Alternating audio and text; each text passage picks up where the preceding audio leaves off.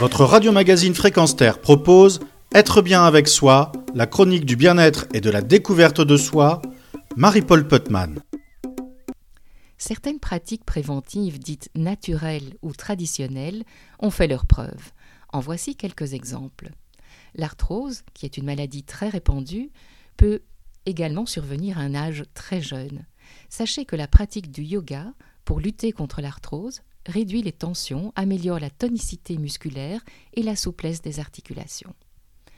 Le stress est un autre problème très très fréquent, et quand il se prolonge au point d'impacter la qualité de vie, il y a risque de burn-out.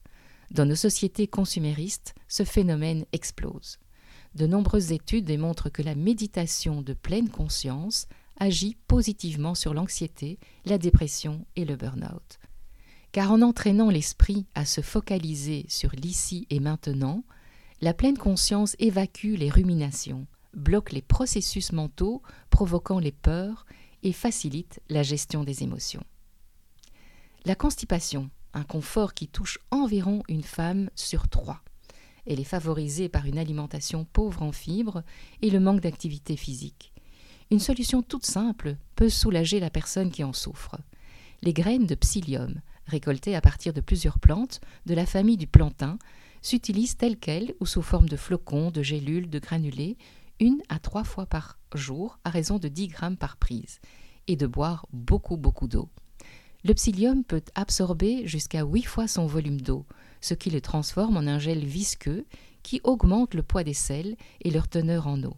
Les sels reprennent alors ainsi une consistance normale, stimulant les contractions naturelles du gros intestin.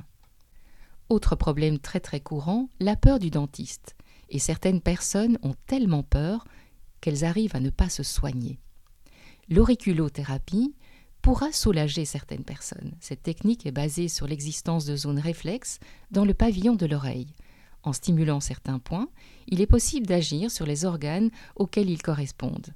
Ainsi, l'auriculothérapie est efficace contre la peur du dentiste, et cela est attesté par l'Institut national de la santé et de recherche médicale. Elle neutralise l'anxiété par l'intermédiaire du système neurovégétatif. Bien sûr, il ne s'agit pas ici d'énumérer tous les soucis de santé les plus fréquents, mais il est vrai que le mal de dos fait partie de la liste, et pour lui, la technique Alexander pourra être d'une très grande aide. Citons aussi l'hypnose, qui pourra être un soutien pour arrêter de fumer. Et encore, un dernier exemple, la prise de mélatonine, qui pourra améliorer le sommeil en cas de décalage horaire. Toutefois, avant d'aborder un problème de santé via les diverses méthodes douces, il convient bien sûr de se renseigner. En contactant un praticien, vous prendrez le temps de poser toutes vos questions, comme par exemple quelles sont les preuves d'efficacité de la méthode, quels sont les mécanismes biologiques et ou psychologiques qui en expliquent les effets, ou quelle sera la durée du traitement Y a-t-il des précautions à prendre? Quels sont les risques d'interaction avec l'un ou l'autre traitement? Etc.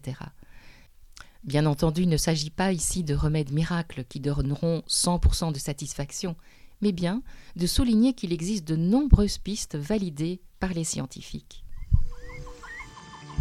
Retrouvez et podcastez cette chronique sur notre site fréquenceterre.com.